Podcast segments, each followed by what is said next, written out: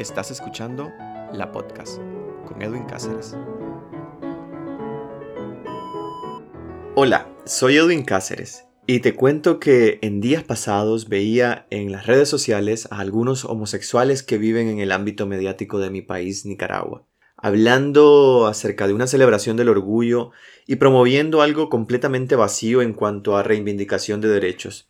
Pero eso sí, lleno de contenido consumista y capitalista, como si el mes o el Día del Orgullo fuese un momento para estar de fiesta y vestirse con algo alusivo al arco iris, o más bien la fiesta que el sistema capitalista con un patrón heteropatriarcal nos quiere vender. Y es por eso que creo que cada año es importante recordar cómo se originó el día o el mes del orgullo. Pues bueno, según una publicación de CNN en español, fue en las primeras horas del 28 de junio de 1969 cuando la policía allanó el Stonewall Inn, un bar gay ubicado en Greenwich Village en Nueva York, y comenzó a sacar a todos los clientes al exterior. Las tensiones aumentaron rápidamente cuando los clientes se resistieron al arresto y una creciente multitud de transeúntes arrojó botellas y monedas a los oficiales. La comunidad gay de Nueva York, tras sufrir acoso por años por parte de las autoridades, estalló en disturbios en los vecindarios disturbios que se prolongaron durante tres días. El levantamiento se convirtió en un catalizador para un movimiento emergente que luchaba por los derechos de los homosexuales, cuando se formaron organizaciones como el Frente de Liberación Gay y la Alianza de Activistas Gay, siguiendo el modelo del movimiento por los derechos civiles y el movimiento por los derechos de las mujeres. Los miembros realizaron protestas, se reunieron con los líderes políticos e interrumpieron reuniones públicas para responsabilizar a esos líderes. Un año después de los disturbios del Stonewall, se llevaron a cabo las primeras marchas del orgullo gay del país. En el año 2016, el área alrededor del Stonewall Inn, que sigue siendo un popular local nocturno, fue designado monumento nacional. Pero ahora bien, ¿y de dónde viene el nombre orgullo o pride en inglés? Pues esto se le atribuye a Brenda Howard, una activista bisexual de Nueva York apodada la Madre del Orgullo, quien organizó el primer desfile del orgullo para conmemorar el primer aniversario del levantamiento del Stonewall.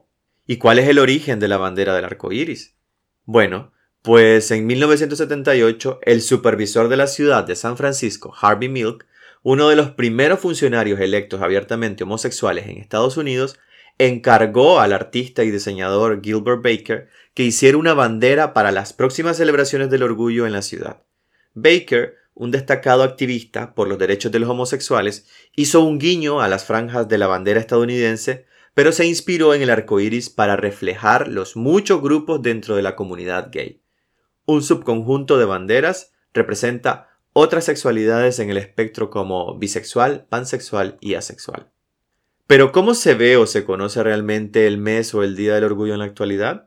Pues diversas organizaciones y movimientos sociales han venido denunciando en los últimos años en países como España lo que a su juicio es un vaciamiento de las reivindicaciones de estos colectivos y la mercantilización de esta fecha.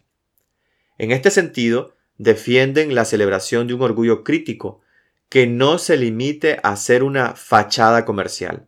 El formato bajo el que se suelen celebrar las marchas del orgullo, ha sido criticado por algunos activistas LGBT, al considerarlo una banalización intencionada de un día que originalmente se creó para reivindicar los derechos del colectivo. Y es que actualmente, con el aumento del capitalismo, ciertos empresarios o empresas han comenzado a tomar el control de los orgullos para reconducirlos hacia un formato lúdico con poca carga reivindicativa. Esto, por supuesto, tiende a transmitir una sensación de que ya no hay nada por lo que luchar, como si todo se hubiera conseguido.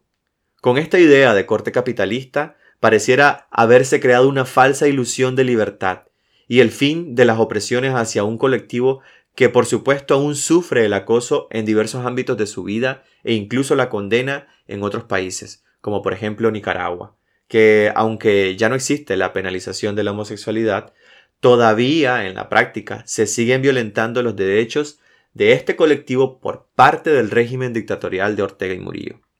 La celebración de un falso orgullo lo más probable es que invisibilice a toda aquella identidad LGBTIQ que no se rija por la norma heteropatriarcal. Es decir, podría existir una exclusión de transgéneros, transexuales, asexuales, bisexuales, lesbianas, intersexuales y las demás identidades del espectro queer. Y por supuesto, el hombre homosexual que no sigue los parámetros marcados por el capitalismo. Es decir, el hombre blanco, consumista, adinerado y con un determinado cuerpo según establece la norma. Pues bueno, amigas y amigos, el día o el mes del orgullo es mucho más que una fiesta. Es una cita anual que recuerda la importancia de seguir luchando por los derechos de las personas LGBTIQ. Necesitamos denunciar la violación a los derechos de la comunidad LGBT que aún sucede en muchos países. Y por supuesto, tampoco hay que caer en el mercantilismo de estas empresas que se aprovechan de este mes y más bien te invito a que sigas luchando porque otros de la comunidad LGBT que no tenemos derechos podamos algún día tenerlos. Recuerden suscribirse a nuestro canal en Spotify y también seguirnos en nuestras redes sociales de Facebook, Instagram y Twitter y visitarnos en nuestra web despacho505.com para conocer noticias de Nicaragua y mucho más. Nos escuchamos en un próximo episodio. La podcast es el podcast LGBT de Despacho 505, un espacio que explora los complejos temas relacionados al colectivo en Nicaragua y Centroamérica.